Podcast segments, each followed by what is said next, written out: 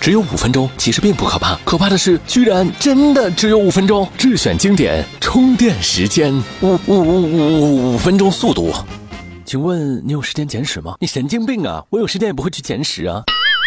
作为上世纪和本世纪最知名的宇宙学家，同时也是物理学家和数学家的史蒂芬·霍金，最重要的思想就是宇宙的本质是时间和空间的统一。这个结论汇集了他关于宇宙、时间和空间的研究结果以及主要思想。为了让普通人能够读懂自己的思想，他写下了今天我们要速读的这本《时间简史》。这本书拥有着无可撼动的地位，他曾经荣登《纽约时报》最畅销书榜达五十三周之久，并且因此被收入吉尼斯世界纪录。霍金的博士后学生还开玩笑地说，霍金的书比麦当娜弹性的书还要好卖。大多数人对霍金的印象是一个身残志坚。智力超群的学术大师。事实上，霍金在科普上的成就比他在科学上的成就要大得多，可以说是史上科普第一人。霍金没有获得诺贝尔奖，主要原因呢是他的学术成果大多还是假说。注意，这里的假说不是神话的意思，而是严谨的数学和推理结论。只是因为一些前提还没有得到证实，所以呢还不能成立。例如呢，霍金辐射这个成果必须要正反粒子现象被观测到才能够证明成立。这一点后续我们会介绍。可以说，作为宇宙学和物理学的理论大师，霍金的头脑领先人类观测技术二百年。在解读这本书并不简单的时间简史里，我们。姑且不谈简不简史这类问题，关键是说说时间。霍金大大在这本书中为我们描述了时间、空间乃至整个宇宙的起源。其中一个重要的理论呢，就是基点定理。在二十世纪之前，人们默认的一种观点就是宇宙是静止的，就连伟大的爱因斯坦也对此深信不疑。甚至呢，当他用自己的方程推导出是宇宙不是静止的时候，还硬是强行添加了一个宇宙常数，以求得一个静态解。当然，随后只听见啪啪打脸的声音，而爱因斯坦也将此称之为他人生最大的错误。俗话说得好，不听老人言，开心好几年。在这方面呢，霍金并没有犯同样的错误。他根据宇宙膨胀与广义相对论，最终和小伙伴彭罗斯推演出了宇宙大约在一百五十一年前从一个基点爆炸而出。当时人类由观测到的恒星红移现象推导出天空当中的星星都在远离地球而去，于是呢认为宇宙还在不断的膨胀。霍金和彭罗斯又由宇宙不断的膨胀反向计算推导出最早的星体之间的距离应该是零，从而得出基点定理。这意味着宇宙是运动着的，而且在时间上有一个开端。如果广义相对论是正确的，那么宇宙就必然诞生于这样一个基点，在基点处呢体积无限小，密度、弯曲程度和引力无限。大宇宙诞生的那一刻被称为大爆炸，这个基点呢就称为大爆炸基点。注意，我们这里提到了无限大的概念，而数学并不能处理无限大的数，所以所有的数学和物理定理在基点处是失效的。那么在宇宙基点爆炸之前发生的事儿，我们从何得知呢？一九八一年，霍金会见教皇的时候，教皇对他说：“大爆炸之后的事情是可以研究的，而大爆炸本身是不能研究的，那是上帝的事儿，你呢就不要瞎操心了。”那么真的是人类一思考，上帝就发笑吗？霍金不这么认为，他随后就提出了无边界宇宙模型，认为宇宙并不是需要诞生在基点之中。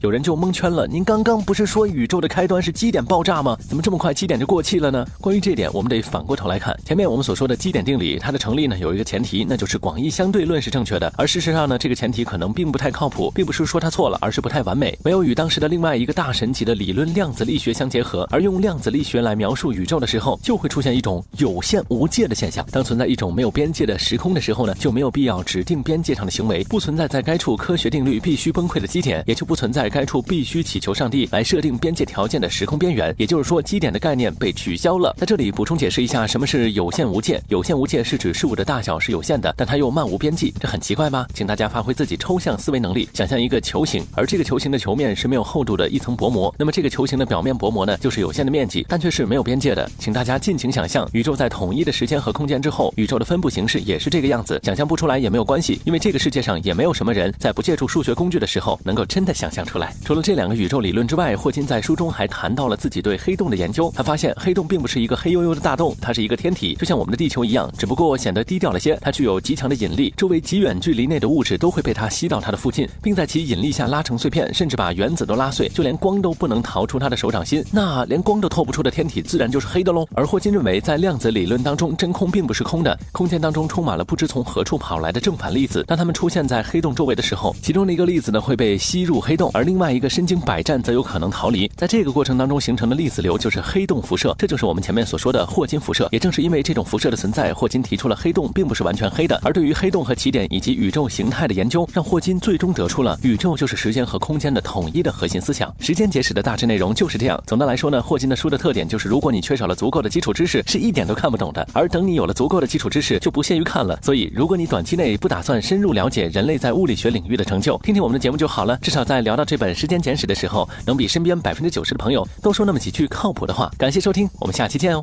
回皇上没有哪个节目敢说自己可以替代阅读有效阅读的基础是独立思考啊。五分钟速读让陛下快速客观的了解一本书再决定是否亲自阅读。五分钟速读由充电时间出品第一季共两百期收听更多请关注公众号充电时间。